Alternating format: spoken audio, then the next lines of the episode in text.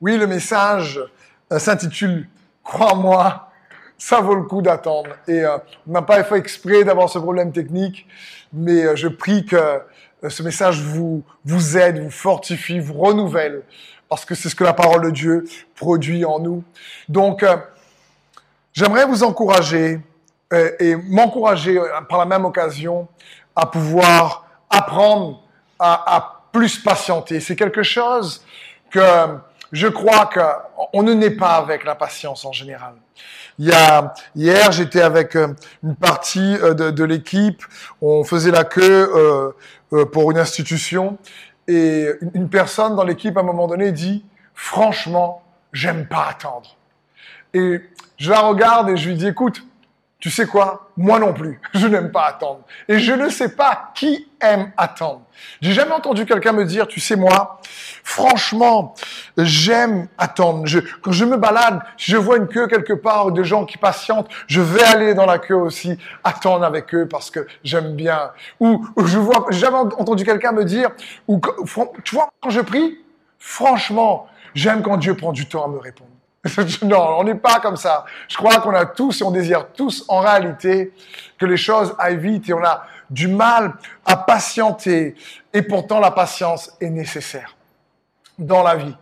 La, patience, la persévérance est nécessaire, surtout dans le monde dans lequel on vit. On vit dans une époque où, euh, notamment aujourd'hui dans l'humanité, avec tout ce qui se passe, les déceptions, les injustices, les contraintes de la vie, les soucis, on peut tous facilement perdre patience. On peut tous facilement euh, manquer de persévérance. Et on a besoin de s'encourager les uns les autres avec la parole de Dieu parce que il nous faut comprendre que ça vaut le coup d'attendre ce que Dieu a pour toi. Ça vaut le coup d'attendre ce que Dieu a préparé d'avance pour toi. Ça vaut le coup d'attendre euh, ce qu'il a prévu dans le cadre de ta destinée. Et j'aimerais donc t'encourager à comprendre cela. Je dis, on a vu il y a quelques semaines de ça un, message ensemble qui s'intitulait Triompher du découragement. Et on a vu combien de choses pouvaient nous décourager et les déceptions, les, attaques en permanence. Euh, quand tu pries pour quelque chose, une situation, il n'y a pas de changement, ça fait longtemps que tu pries. C'est parfois compliqué de persévérer. Et il est bon pour nous de s'encourager au travers de la parole de Dieu pour apprendre à patienter, ou si tu préfères, apprendre à persévérer. Et dans Hébreu 6, à partir du verset 10, il est écrit ceci. Car Dieu n'est pas injuste au point d'oublier l'activité que vous avez déployée par amour pour lui dans les services que vous avez rendus et que vous rendez encore à ceux qui lui appartiennent. Mais nous désirons que chacun de vous fasse preuve du même zèle pour amener votre espérance à son plein épanouissement jusqu'à la fin. Ainsi, ne vous relâchez pas, mais vous imiterez ceux qui, par leur foi et leur attente patiente, reçoivent l'héritage promis. Waouh On voit ici que la parole de Dieu dit, mais à ceux qui, euh, par leur foi, et leur attente patiente reçoivent l'héritage promis. Et le verset commençait en disant que Dieu n'est pas oublieux. Il, il, voit ce que tu fais, il voit. Et il nous encourage ici à comprendre que nous devons, par la foi et la persévérance, c'est les deux ingrédients qu'il faut, la foi et la persévérance. L'attente patiente ici, c'est traduit dans notre version par persévérance également. C'est comme ça qu'on reçoit l'héritage et les promesses de Dieu dans nos vies pour chacun d'entre nous. Et Dieu a de magnifiques promesses pour toi. Et ça vaut le coup d'attendre les promesses qu'il a préparées d'avance dans le bon temps pour toi, pour moi, en gardant la foi avec la persévérance. Ici, le mot attente euh, euh, patiente signifie ici, c'est le mot grec, euh, ici, mak, makrotumoa ça parle ici de vraiment endurer, de, d'attendre patiemment. Ça parle de persévérance, bien sûr. Et c'est composé de deux mots. C'est composé du mot macros, qui parle ici en réalité de quelque chose de long, de quelque chose qui prend du temps, qui une distance, et le, et le mot tumos, qui parle en réalité d'être bouillant, euh, de, de, garder sa passion, de l'ardeur. Et c'est très intéressant, ces deux mots ensemble, on pourrait dire, il nous faut apprendre à imiter par la foi et ceux qui ont la capacité de cultiver, de garder leur ardeur dans la longueur. Voilà ce que ça signifie. Ça signifie que par la foi et notre capacité à cultiver notre passion, notre ardeur sur la longueur, ceux-là euh, l'héritage qui a été promis. Et c'est juste bon de s'encourager à ça. Donc ma question est simple pour nous dans ce message. Comment faire pour soutenir notre persévérance? Comment faire pour soutenir ta persévérance? Et je vous rappelle également qu'à la fin de, de cette célébration, j'ai prié, prendre le temps pour prier pour plusieurs d'entre vous. Donc si vous avez des requêtes de prière, vous les mettre dans le chat et l'équipe sera là pour les récupérer, pour qu'on puisse prier pour vos requêtes dans un instant. Mais pour le moment, euh, comment faire pour soutenir ta persévérance, ma persévérance? On va voir trois points pour nous aider à quelque part mettre un, système de, de, vie, un, système de style de vie qui va nous aider à savoir mieux persévérer, à mieux avoir une attente patiente, à mieux endurer les, difficultés de la vie. Et le premier point, c'est très simple, reste attaché à Dieu en cultivant, en persévérant dans la communion que tu as avec lui. Reste attaché à Dieu. Exerce-toi à rester attaché à Dieu si tu préfères. Un autre mot pour rester attaché à Dieu, c'est la piété. Le mot piété dans la parole de Dieu, exerce-toi la piété, signifie reste attaché à Dieu. Et pour ça, il faut s'exercer euh, chaque jour à rester attaché à Dieu pour préserver la communion de la foi avec lui. Dans 1 Timothée, au chapitre 4, au verset 7, il est écrit Mais rejette les récits absurdes et contraintes et contraires à la foi. Entraîne-toi plutôt à rester attaché à Dieu. L'exercice physique a son utilité, certes, mais celle-ci est limitée. L'attachement à Dieu, lui, est utile à tout, puisqu'il possède la promesse de la vie présente et pour la vie à venir. C'est une parole certaine et qui mérite d'être reçue sans réserve. En effet, si nous nous donnons du mal et si nous luttons, c'est parce que nous avons mis notre espérance dans le Dieu vivant, qui est le bienfaiteur de tous les hommes et au plus haut point de ceux qui se confient en lui. Magnifique passage. Le mot attaché à Dieu, d'autres version parle, mais l'exercice de la piété, euh, l'attachement donc à Dieu, détient dans cet exercice la promesse, elle possède, elle s'approprie si tu préfères, la promesse ou les promesses, ici c'est écrit, de Dieu pour la vie présente et pour la vie à venir. C'est juste bon de nous rappeler ces choses-là. dont l'expérience des promesses pour notre vie, ben, il y a besoin de s'exercer à la piété pour cela. Et j'aimerais t'encourager dans ce premier point, t'exercer à, euh, à, tout faire pour rester attaché à Dieu, prendre trois points, pratiquer trois points. Le premier point est très simple, vous connaissez tous, c'est la prière. La prière, et dans 1 Thessaloniciens 5, verset 17, il est écrit, priez sans cesse. Donc la prière, je ne vais pas mettre le zoom là-dessus, parce que l'apôtre Paul est clair, prier sans cesse, ça fait partie d'un exercice que nous devons quotidiennement pratiquer pour rester attaché à Dieu. Comme dans la prière de notre Père, quand Jésus dit Donne-nous aujourd'hui notre pain de ce jour. Ça parle d'une pratique quotidienne. La prière, c'est simplement parler avec Dieu.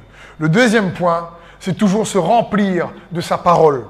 Colossiens 3,16 nous dit que la parole de Christ habite en vous dans toute sa richesse instruisez-vous et avertissez-vous les uns les autres en toute sagesse par des psaumes, par des hymnes, par des cantiques spirituels. Chantez pour le Seigneur de tout votre cœur sous l'inspiration de la grâce que la parole de Christ habite en vous. Et je, je, tiens à te remercier parce que je sais que si tu es derrière ton écran et que tu me regardes, c'est soit tu étais intentionnel pour le faire, ou soit tu étais conduit, mais c'est sûr que ce n'est pas un, hasard.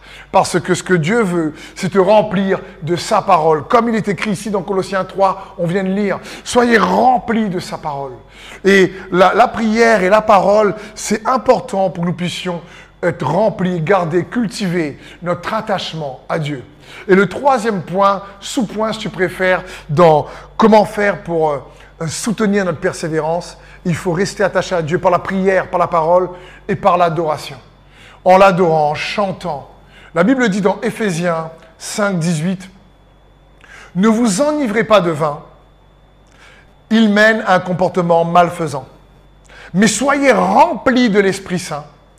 Encouragez-vous les uns les autres par des psaumes, des hymnes et des cantiques inspirés par l'Esprit. Chantez des cantiques et des, psaumes pour louer le Seigneur de tout votre cœur. Remerciez Dieu le Père en tout temps et pour tout, au nom de notre Seigneur Jésus-Christ. Waouh!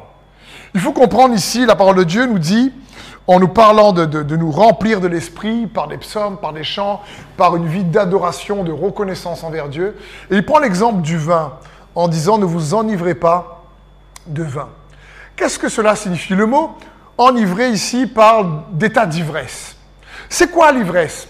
L'ivresse, c'est lorsque par exemple tu as une sensation d'euphorie euh, illusoire. J'appellerais ça une sensation d'euphorie illusoire. Parce que tu as absorbé une substance extérieure, l'alcool par exemple, ou d'autres substances, qui vient à l'intérieur, qui ensuite fait partie de ton système, et qui, sans t'en rendre compte, va commencer à influencer ta manière de penser, va commencer à influencer ta manière de parler, va commencer à influencer ton comportement. C'est ça, être enivré. C'est un état d'ivresse où ainsi euh, quelque chose d'extérieur vient influencer à l'intérieur, parce qu'on l'a absorbé, notre système de pensée, notre manière de parler notre manière de nous comporter. Et ce qui est intéressant, donc, euh, c'est le mot ivresse parle de sensations un peu euphoriques. On ne sait pas exactement euh, euh, ce qu'on on, sait plus qu'on dit. Et ce qui est intéressant, c'est que ni toi, ni moi, ni personne, ni on ne peut pas savoir à un moment donné l'ivresse, elle prend place quand? Quelqu'un qui, en général, euh, euh, euh, à un moment donné prend de l'alcool, il ne peut pas savoir à partir de quand l'alcool prend le contrôle de ses pensées ou des médicaments ou autre chose. Je, parle de quelque chose d'extérieur qui vient prendre ou influencer notre état de pensée. Ça, ça, ça, vient donner une sorte d'euphorie, comme je vous le disais. Et on ne sait pas, on ne peut pas dire en général, quelqu'un qui commence à devenir ivre, tu lui dis, hey, tu es un peu trop bu là, tu es ivre. Il va te dire, ah non, ah ça va là, je, je, je, ça, ça va bien, ça, ça, ça va. Je veux dire, je me rappelle d'une histoire euh, d'un membre de, ma famille, un, oncle à moi, qui un jour, avec ses copains, me raconte toujours cette, m'avait raconté cette histoire et ça m'a fait tellement rire que malheureusement, il avait trop bu sur la plage et euh, à un moment donné, il se croyait tellement fort et invincible qu'il voulait aller tuer un requin avec une fourchette ses amis étaient obligés de l'attacher à un arbre parce qu'il voulait courir euh, vers la mer en disant ah Moi, je vais tuer le requin. Ses copains vont dire Mais attends, tu peux pas. Mais c'est une sensation d'euphorie illusoire. Tu te crois, tu te crois plus, plus que capable, mais c'est faux. Tu crois que tu vas y arriver, mais c'est faux. Donc, c'est quelque chose qui, qui, qui, en réalité, vient nous faire perdre le, sens de la responsabilité. Et on ne sait pas à partir de quand cela se produit. Mais c'est intéressant que la parole de Dieu prend en réalité cet exemple pour nous dire, enivrez-vous du Saint-Esprit. Remplissez-vous du Saint-Esprit. Comment? Par des psaumes, par des chants, par des prières, par de l'adoration, par la parole de Dieu. Qu'est-ce que cela signifie? Plus tu te remplis de la parole, plus tu l'adores, plus tu exprimes à Dieu ta reconnaissance, plus également tu le cherches, euh, dans la prière en parlant avec lui, sans t'en rendre compte également cette fois. Ta pensée va, être, va commencer à être influencée par la pensée de Christ. ton discours va, être, va, va commencer à être influencé par l'amour de Christ. Ton comportement va commencer à être influencé par l'amour de Christ. C'est la même chose, mais cette fois-ci du bon côté. Et cette fois-ci, ce n'est pas illusoire. C'est Dieu au travers de toi, au travers de sa parole, qui fait en sorte que tu as envie à un moment donné de pardonner. Tu as envie à un moment donné de bénir, tu as envie de faire du bien. Parce que tu restes attaché à lui. Il faut comprendre une chose.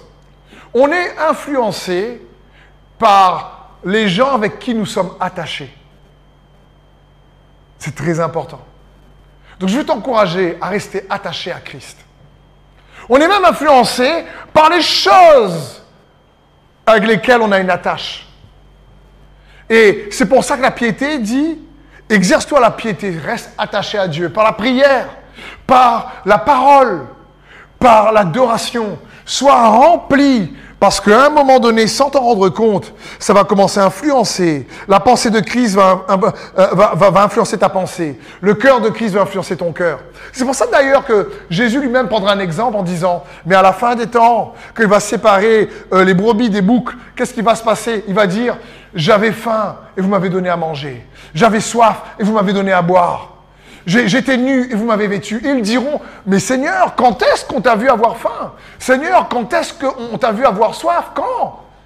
Il dirait, mais à chaque fois que vous avez, vous avez fait ça à l'un des plus petits d'entre les miens, c'est à moi que vous l'avez fait. Ils ne savaient pas, c'était inconscient. Quand la pensée de Christ est venue les enivrer pour faire la volonté de Dieu, à ce moment-là, ils ne savaient pas. C'est bon de savoir quand est-ce qu'on fait la volonté de Dieu, et il faut chercher cela. Mais parfois, on ne le sait pas. Et la, meilleure façon de pouvoir, excusez-moi, s'assurer pour faire la volonté de Dieu, ben, c'est de s'exercer à rester attaché à lui. Par la parole, par la prière, par l'adoration. Et j'aimerais te dire, tu n'as pas besoin d'être parfait pour t'attacher à lui. Viens tel que tu es comme tu es. Tu n'as pas besoin de, de dire, mais il faut que je sois vraiment euh, parfait pour m'approcher de Dieu. Non, non, non. C'est pas la peine. Approche-toi de lui tel que tu es. Et accroche-toi à lui pour que son cœur t'influence. Exerce-toi à la piété. J'aimerais prendre l'exemple pour illustrer ce point de Jacob. Vous savez que Dieu est le Dieu d'Abraham, d'Isaac et de Jacob. Mais le roi David, dans le psaume 24, parle de Jacob et d'une génération qui aura ses qualités. Il faut comprendre quand le roi David écrit ici ce psaume, Jacob a déjà quitté la terre il y a des siècles auparavant. Mais le psaume 24 au verset 3 nous dit ceci. Qui pourra monter à la montagne de l'Éternel? Qui s'élèvera jusqu'à son lieu saint? Celui qui a les mains innocentes et le cœur pur. Celui qui ne livre pas son âme au mensonge et qui ne jure pas pour tromper. Il obtiendra la bénédiction de l'Éternel la miséricorde du Dieu de son salut. Voilà le partage de la génération qu'il invoque de ceux qui cherchent ta face de Jacob. Waouh Juste magnifique. Ici, le roi David dit qu'il y aura une génération qui, sera, qui aura les qualités de Jacob. Une génération qui va pouvoir avoir accès dans cet attachement à Dieu, à la montagne de l'Éternel. Une génération qui sera proche de Dieu, ce sera la génération de Jacob, nous dit le roi David ici. Mais quelles sont les qualités de Jacob? Replaçons ça dans le contexte. Quand nous lisons le livre de la Genèse, Jacob commence sa vie déjà en tenant le talon de son frère parce qu'il voulait être le premier pour sortir et son frère Esaü est sorti avant lui. Plus tard, en grandissant, il voulait avoir le droit d'aînesse et donc euh, il trompe son papa avec l'aide de sa maman il se fait passer pour son frère Esaü. Il faut comprendre que Dieu, avant même sa naissance, avait dit Jacob est celui qui va hériter des promesses. Donc bien avant qu'il naisse, quelque part, il avait déjà une destinée. Il avait déjà des promesses que Dieu avait pour lui. Il avait déjà réellement euh, un plan que Dieu avait pour lui dans sa vie. Mais Jacob, en fin de compte, a voulu réaliser ce plan par lui-même. Et il s'est fait passer avec l'aide de sa maman Rebecca pour son frère Ésaü qui était poilu, et son père, Isaac, était aveugle, vieux. Et il arrive, il a mis une peau d'animal sur lui.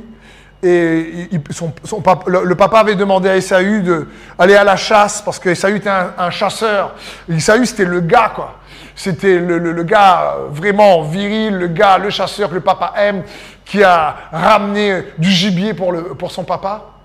Et pendant qu'il va chasser, Rebecca, la maman, dit Écoute, je vais faire. Euh, du gibier pour toi. je vais faire euh, un repas que ton papa va chérir et demande-lui la bénédiction parce qu'il a dit qu'il voulait bénir, ensuite euh, euh, Esaü, ton frère. Et Jacob se fait passer pour Esaü. Il vole le droit d'aînesse et la bénédiction à Esaü. Il manipule son papa. Il manipule son frère, son frère. Il trahit les voleurs. Et son frère le prend en haine et veut le tuer. Alors il fuit. Il fuit. Sa maman à nouveau dit monte une stratégie parce qu'elle ne veut pas perdre ni Esaü ni Jacob. Et elle va voir euh, Isaac en lui disant Je ne veux pas que mon fils puisse prendre une étrangère, il faut que tu puisses faire quelque chose. Et son père le libère pour qu'il puisse aller chez le frère Laban de sa maman, qui s'appelle Laban. Et en route, lorsqu'il va chez Laban, il est fatigué et, et, le soir arrive et il met des pierres, il met sa tête sur des pierres pour dormir. Et là, il fait un songe, il a une vision. Il voit une échelle qui monte vers le ciel et les anges, les anges de Dieu descendent et montent vers Dieu, de la terre jusqu'au ciel. Et voici ce que lui dit l'Éternel dans Genèse, verset, chapitre 28, verset 13. Et voici l'Éternel se tenait au-dessus d'elle, l'échelle, et dit, je suis l'Éternel, le Dieu d'Abraham, ton père, et le Dieu d'Isaac. La terre sur laquelle tu es couché, je la donnerai à toi et à ta postérité. Ta postérité sera comme la poussière de la terre. Tu t'étendras à l'Occident et à l'Orient, du septentrion au midi, et toutes les familles de la terre seront bénies en toi et en ta postérité. Voici, je suis avec toi. Je te garderai partout où tu iras, et je te ramènerai dans ce pays, car je t'abandonnerai point, que je n'ai exécuté ce que je te dis. Waouh Ici, Jacob a une promesse extraordinaire. Je serai avec toi dans ce pays, je t'abandonnerai point, je vais exécuter ce que tu dis. Mais quelle promesse? Qui a envie de se dire, que, entendre du Seigneur lui dire, je vais faire tout ce que je t'ai dit. Tu vois, tout ce que je t'ai dit, je vais l'exécuter dans ta vie. C'est bon. Et je me dis, mais, mais qu'a fait Jacob pour recevoir ces promesses? Ben, Il a trahi son papa, son frère. J'aurais dit, mais une promesse comme ça arrive quand tu as jeûné 40 jours. Je veux dire, au moins 21 alors, ou 10, ou 3 jours au moins. Je ne sais pas où tu t'es exercé la piété, tu as fait des choses, ou dis, ouh, j'ai, j'ai, une, j'ai une percée de promesses de Dieu par, par rapport. Parce que là, je l'ai tellement cherché. Mais Jacob, non On voit ici, et Dieu lui fait même pas un reproche. Il lui dit, écoute, je suis le Dieu de ton père Abraham. Et au, passage, son père, c'est Isaac. Mais il dit, écoute, quelque part, la promesse que j'ai faite à Abraham et que Isaac a reçue, ben, je la fais à toi aussi. Tu vas être l'héritier de cette promesse. Je suis avec toi. Et c'est incroyable. Donc, qu'est-ce qu'on peut déduire dans ce psaume 24 où, David, le roi David dit, mais il y aura une génération qui sera comme Jacob. Et ceux qui l'invoquent, la génération de Jacob, c'est que Jacob est une génération qui connaît la bonté de Dieu et la grâce de Dieu. Qui connaît que Dieu est un Dieu qui fait grâce et qui aime. Ça ne veut pas dire que ce qu'il a fait était bon, c'était mauvais et il a payé les frais. Chez Laban, il a payé les frais parce que Dieu sait s'occuper de nous lorsque nos choix sont tordus. C'est un Dieu juste également. Mais c'est un Dieu rempli de grâce et de compassion et qui est fidèle à ses promesses. Et ça vaut le coup d'attendre ses promesses, crois-moi, parce qu'en bon moment, il les réalisera également dans ta vie. Jacob, vous savez, c'est aussi c'est quelqu'un qui ne savait pas quoi faire, mais il savait vers qui se tourner. Il savait vers qui se tourner. La génération de ceux qui l'invoquent, de Jacob. Quand tu ne sais pas quoi faire, peut-être que dans une situation aujourd'hui, tu ne sais pas quoi faire. Alors invoque Invoque Jésus. Invoque le Seigneur. Lui, il sait quoi faire. La génération de Jacob est cette génération qui se tourne vers Dieu parce qu'il sait que non seulement Dieu est bon et qu'ils sont héritiers comme Abraham de la justice par la foi, parce que le juste vivra par la foi et la bénédiction repose sur la tête du juste. C'est ce que Jacob voulait. Il voulait cette justice que Dieu accorde, non pas par les œuvres, mais cette justice que Dieu accorde par la grâce. Par la grâce, c'est celle qu'Abraham avait, afin que les bénédictions du juste reposent sur sa tête. C'est ce qu'il voulait. Et, il l'a fait d'une mauvaise manière, attention. Dieu n'approuve pas la manière de Jacob, mais Dieu était fidèle juste à ses promesses, à sa parole. Et la Bible dit qu'en Jésus-Christ, toutes ses promesses sont oui et amen. Et cette génération de Jacob comprennent la bonté de Dieu envers eux. C'est une bonté qui nous humilie, c'est une bonté qui nous impacte à l'intérieur de notre cœur et qui nous fait marcher dans l'humilité, tellement on se sait aimé par lui en réalité, malgré qu'on n'est pas parfait, malgré qu'on fait des erreurs. C'est une génération qui, oui, parfois, elle ne sait pas quoi faire, mais elle sait vers qui se tourner. Elle sait se tourner comme Jacob vers Dieu. C'est une génération qui sait également que, hé, il n'y a pas besoin de se faire passer pour Esaü, pour quelqu'un d'autre. Parce qu'en elle, il y a un Israël qui sommeille. Jacob, plus tard, devient Israël ce prince de Dieu qui a lutté avec Dieu. Mais au départ, il voulait recevoir les promesses parce qu'il voulait ressembler à Esaü. Il pensait que ressembler à Esaü lui permettrait de recevoir la bénédiction de Dieu de la part de son papa. Et combien de fois on peut tous se tromper, on veut ressembler à un tel, on veut être comme un tel, on se fait passer pour un tel, et euh, on n'est pas vraiment nous, alors que si tu es un enfant de Dieu, mon ami, il y a un Israël qui sommeille en chacun d'entre nous. Dieu, le Dieu d'Abraham, d'Isaac et de Jacob, et dans Jacob, Jacob est devenu Israël, la génération de Jacob. C'est une génération qui connaît que malgré leurs défauts, la bonté de Dieu va pouvoir les transformer pour qu'ils puissent devenir celui ou celle que Dieu veut qu'ils deviennent. Tu n'as pas besoin d'être quelqu'un d'autre. En Christ, que tu te tournes vers lui, il a cette capacité de pouvoir te transformer. C'est une génération qui, comme Jacob, est capable également de s'abandonner. S'abandonner à lui à un moment donné dans sa vie, Jacob euh, euh, avait perdu déjà son fils Joseph. Et il lui restait que Benjamin de sa femme préférée, euh, Rachel. Et, et, ses frères disent, mais si tu veux qu'on puisse ramener du blé pour toi, que tu sois nourri, on doit prendre Benjamin avec nous. Et il dit, écoutez, à un moment donné, il dit, si vous devez prendre Benjamin, prenez-le. Si c'est comme ça, c'est comme ça. Est-ce que c'était déjà arrivé à un tel point de dire, ce point d'abandon où tu dis, Seigneur, j'ai prié, j'ai jeûné, je t'ai cherché pour cette solution. Et Dieu entend, et entend dans ton cœur de te dire, mais si je ne guéris pas, si je ne réponds pas à ta requête, est-ce que tu m'aimeras toujours? Si, si ça ne change pas, est-ce que tu me fais toujours confiance? Vous imaginez? Et ça, c'est la génération, la qualité de Jacob. C'était la qualité de Jacob. Et c'est une qualité que Dieu cherche en disant, Seigneur, je sais que même si je ne comprends pas tout, même si je ne sais pas comment, je sais me tourner vers toi, je sais que tu m'aimes je sais que je suis aimé de toi. Je sais que tu vas faire ressortir le meilleur en moi parce que ta grâce me suffit, comme dit l'apôtre Paul. Je, dans toutes ces choses et dans toutes ces difficultés, tribulations, je serai plus que vainqueur parce que tu m'aimes. Et c'est ce que nous dit la parole de Dieu dans Romains 8, 37. Mais dans toutes ces choses, nous sommes plus que vainqueurs. Comment? Par celui qui nous a aimés. Nous ne sommes pas plus que vainqueurs parce que nous aimons Dieu.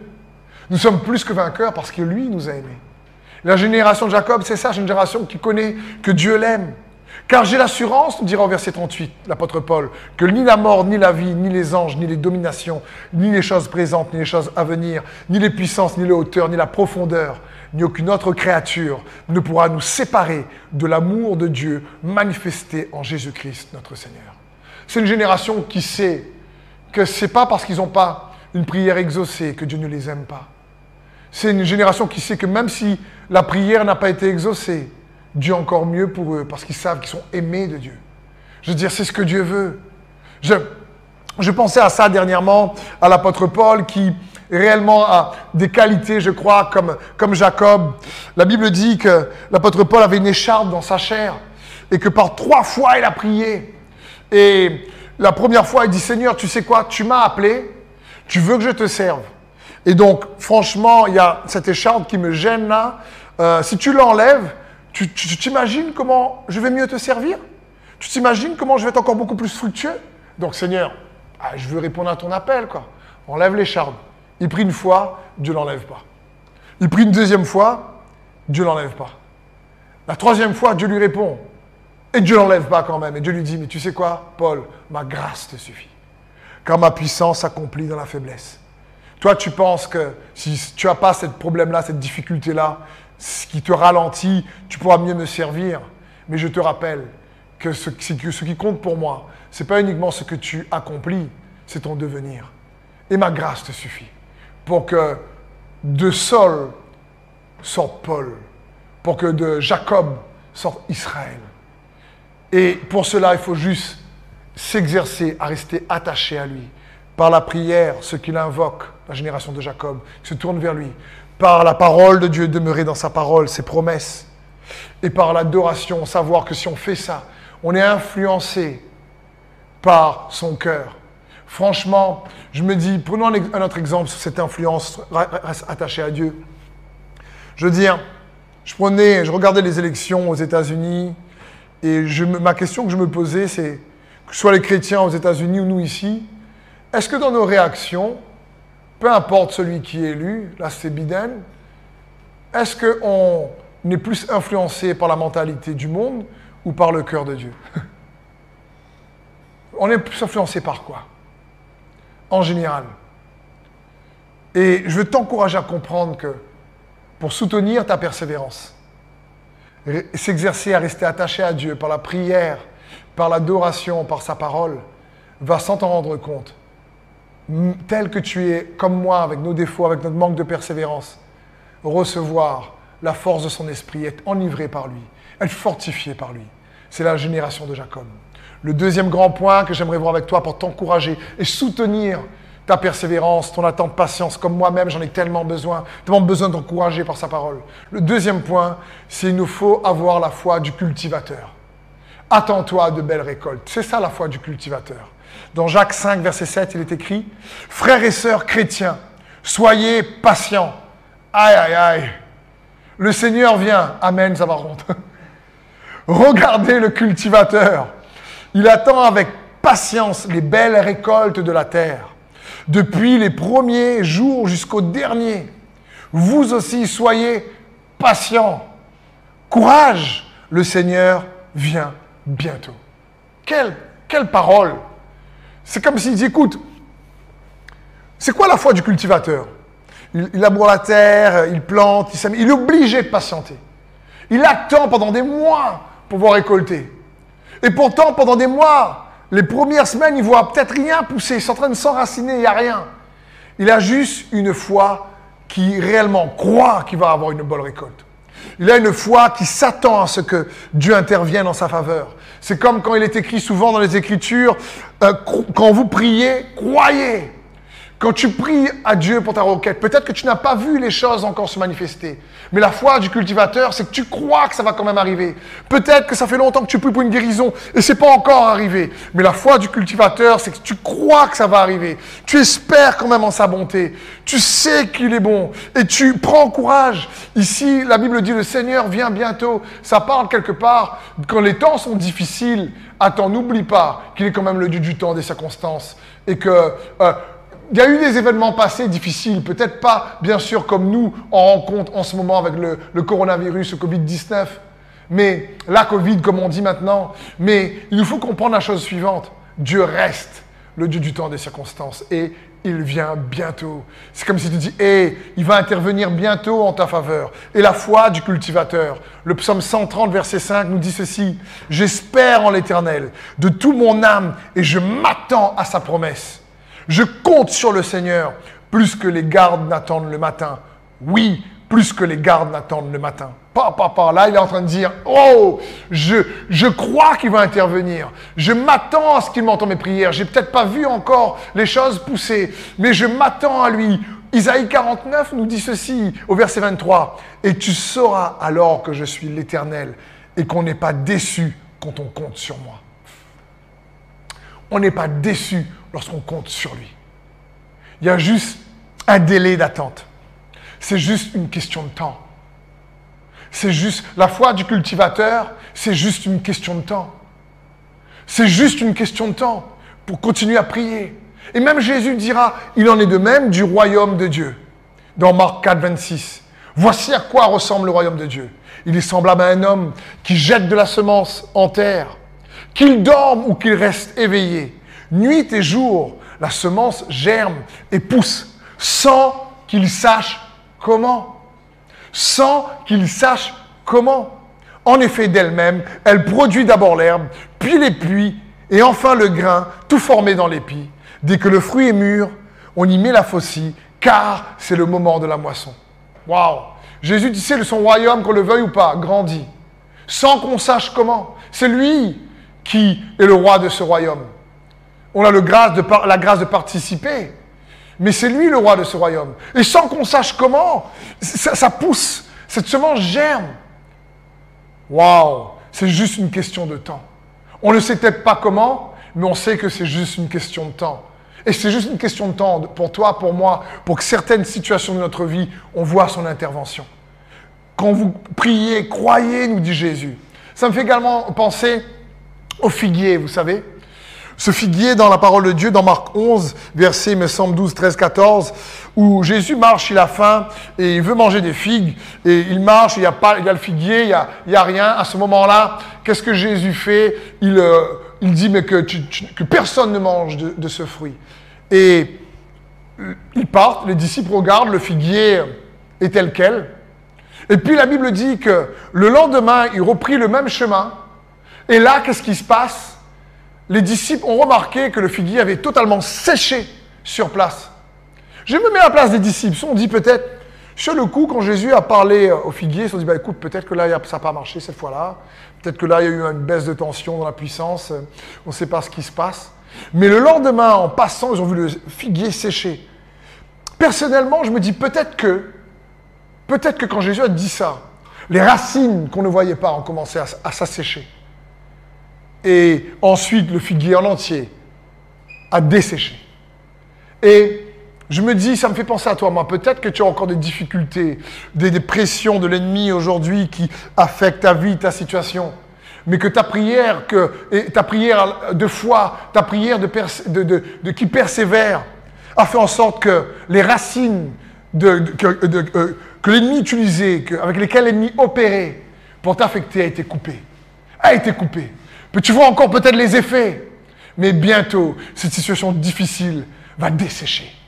Je veux dire, peut-être qu'on ne voit pas encore, mais c'est juste une question de temps.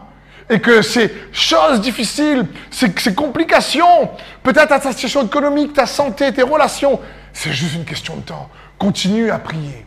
Continue à persévérer. Continue, à, quand tu pries, à croire. Et Dieu va envoyer ses anges. Il va couper les racines. C'est comme quand Daniel s'est mis à prier.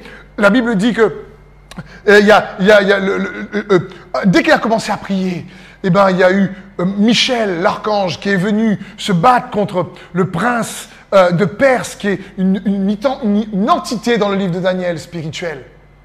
Et il a attendu, mais la victoire était déjà remportée à ce moment-là dans l'esprit, mais elle n'était pas encore manifestée dans la réalité du naturel. je veux dire, il y a des victoires en toi que je suis sûr que par la foi, si tu crois, tu as déjà remporté. Et la foi, la persévérance nous fait hériter des promesses. Ça vaut le coup d'attendre, ça vaut le coup de persévérer, parce que Dieu entend tes prières, il est prêt à couper l'action de l'ennemi dans ta vie pour que tu puisses bientôt voir euh, l'arbre desséché, en tout cas qui représente dans cette métaphore que je vais utiliser pour t'encourager ici, réellement l'ennemi qui t'attaque, il, il est venu couper l'ennemi à sa source. La source qui a alimenté des difficultés a été coupée. Et, et sa force, la force de l'ennemi envers toi est en train de diminuer, de diminuer, de diminuer. Parce que Jésus est à tes côtés. Parce que tu restes attaché à lui. Par la prière, tu pries et tu cherches à avoir ton pain quotidien chaque jour. Tu demeures dans sa parole. Tu écoutes comme les messages, comme tu écoutes en ce moment. Tu l'adores et tu es enivré de sa pensée, enivré de l'esprit. Et ta prière a de l'autorité. Et l'ennemi, sa source est déjà coupée et son influence diminue, diminue. Et bientôt, comme la foi du cultivateur, tu récolteras son intervention. L'intervention juste du roi pour toi. J'ai entendu l'histoire d'une femme, d'une sœur en Christ qui a eu un rêve. Et dans son rêve, elle est chez elle. Et dans son rêve, elle voit un homme méchant, euh, euh, réellement euh, possédé d'un esprit impur, rentrer chez elle et voler ses affaires. Et l'homme avait sur son dos un grand sac sur son dos et il commence à voler tous les objets précieux dans sa maison. Et elle le voit et elle lui dit, je te réprime dans le nom de Jésus, je te réprime dans le nom de Jésus, euh, rends-moi mes affaires, remets les objets à leur place. Et L'homme la regarde et lui fait ha, ha, ha, tu n'auras aucun effet sur moi, tu n'as pas d'autorité sur moi. Et il continue à mettre les affaires dans son sac. Et elle continue à dire dans le nom de Jésus, c'est mes affaires, ça m'appartient, je te réprime dans le nom de Jésus.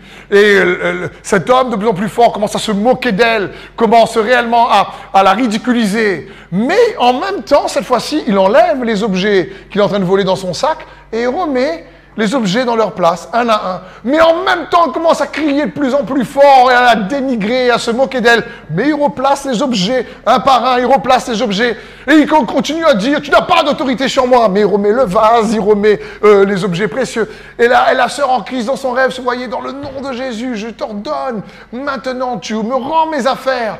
Et il crie de plus en plus fort, il crie de plus en plus fort. Et à un moment donné, il se retrouve dehors, il a rangé tous les affaires, il a remis tous les affaires en place. Et, elle continue à prier, et dehors, il crie encore plus fort, tu n'as pas d'autorité sur moi, tu peux rien me faire. Mais il était dehors, il avait rendu toutes les affaires. Et j'ai entendu cette histoire, je trouvais ça magnifique parce que c'est une belle image pour nous encourager à persévérer. La Bible dit que Satan est comme un lion rugissant, cherchant qui dévorer. Mais mon ami, Comprenons bien. Il est comme, il n'est pas un lion rugissant, il est comme.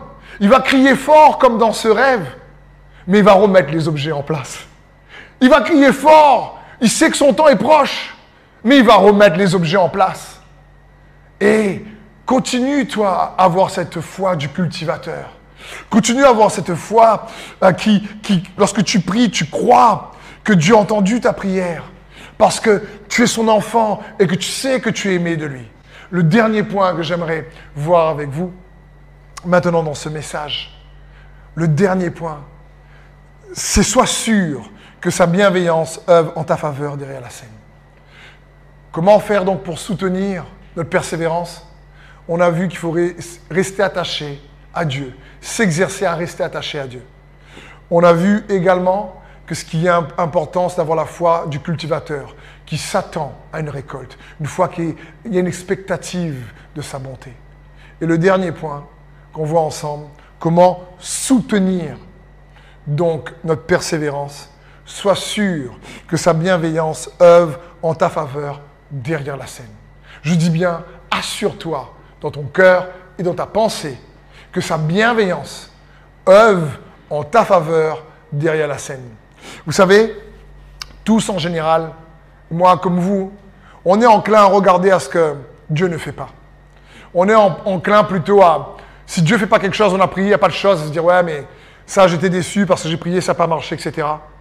Mais il y a beaucoup de choses que Dieu fait qui nous protègent qu'on ne voit pas.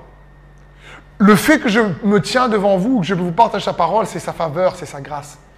Mais il y a une histoire qui va illustrer ce que je dis, que je suis sûr va t'encourager à comprendre que sa bienveillance œuvre, et, je, dis même, sa bienveillance, sa bonté, sa miséricorde est en train d'œuvrer en ce moment en ta faveur derrière la scène, l'histoire de ta vie, mais tu, tu ne peut-être t'aperçois pas.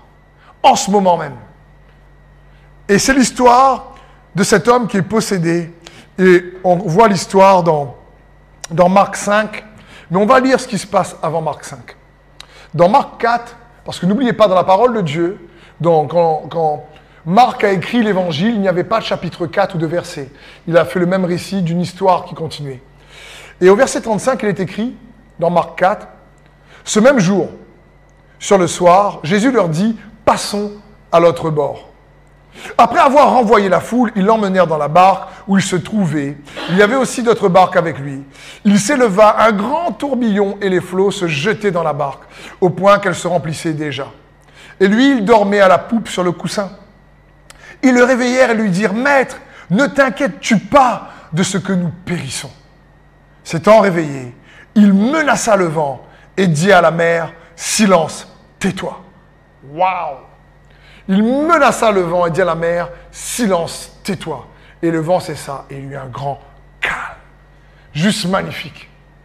Et donc, ils sont étonnés, ils se disent entre eux, mais qui est cet homme auquel même la mer et le vent obéissent? Et juste après, ils arrivent à l'autre bord. Et regardez Marc 5, 1, qu'est-ce qui, qui se passe? Ils arrivent à l'autre bord de la mer, dans le pays des Gadaréniens. Aussitôt que Jésus fut hors de la barque, il vint devant de lui un homme sortant des sépulcres, possédé d'un esprit mauvais. Oh Et quand on continue à lire cette histoire, on voit que cet homme-là était tellement fort. Euh, on l'enchaînait, il brisait les chaînes. Il vivait parmi les tombes, les tombeaux. Il, c'était quelqu'un d'invivable. Les gens l'avaient recalé. Il n'y avait plus d'espoir pour un gars comme ça. C'est quelqu'un mentalement et, émotionnellement, physiquement rejeté par la société. Il est esselé, tourmenté. Il se tourmentait tellement, il était tellement tourmenté par les esprits impurs.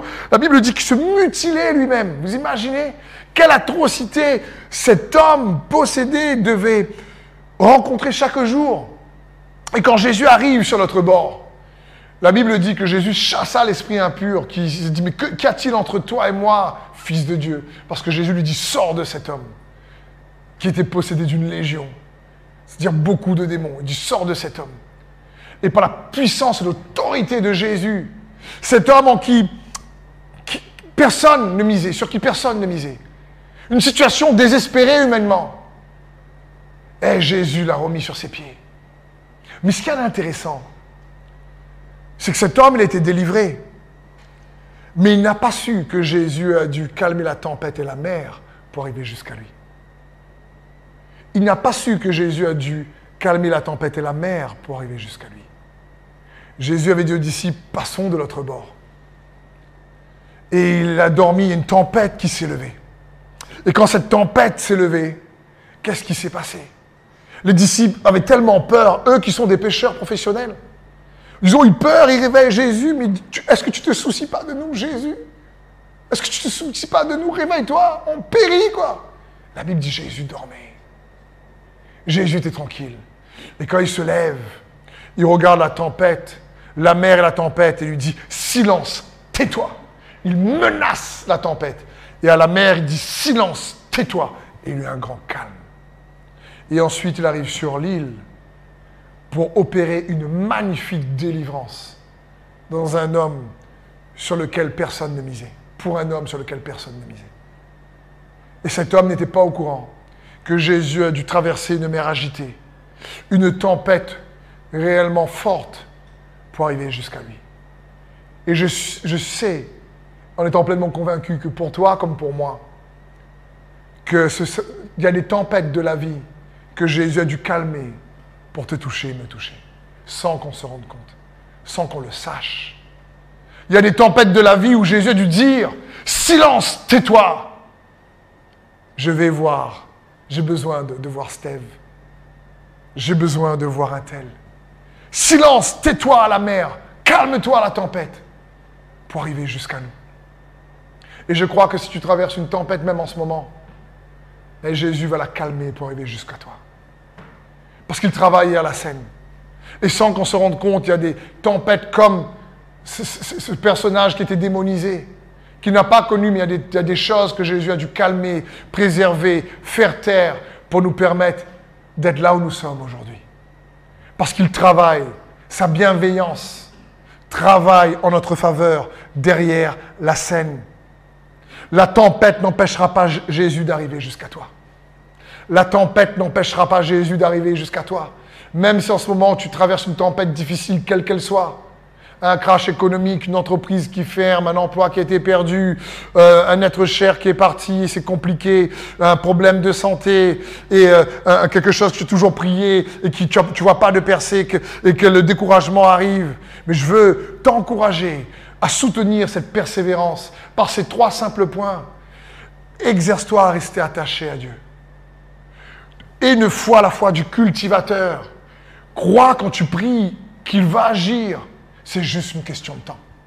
Et le troisième point, c'est que n'oublie pas, sois assuré que son amour envers toi, ben, fais en sorte qu'avec assurance, sûrement, sa bienveillance est en train d'œuvrer en ta faveur derrière la scène, sans que tu vois. Il est en train de calmer des tempêtes. Il est en train de calmer la mer. Et il dit, silence, tais-toi. Quand l'ennemi arrive, il dit, silence, tais-toi. C'est mon enfant. Silence, calme-toi. Je vais jusqu'à lui.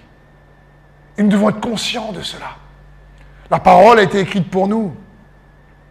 Et quelle que soit peut-être l'injustice qui peut te freiner, ce n'est pas une injustice qui va empêcher Dieu de te permettre de faire le plan qu'il a prévu pour toi.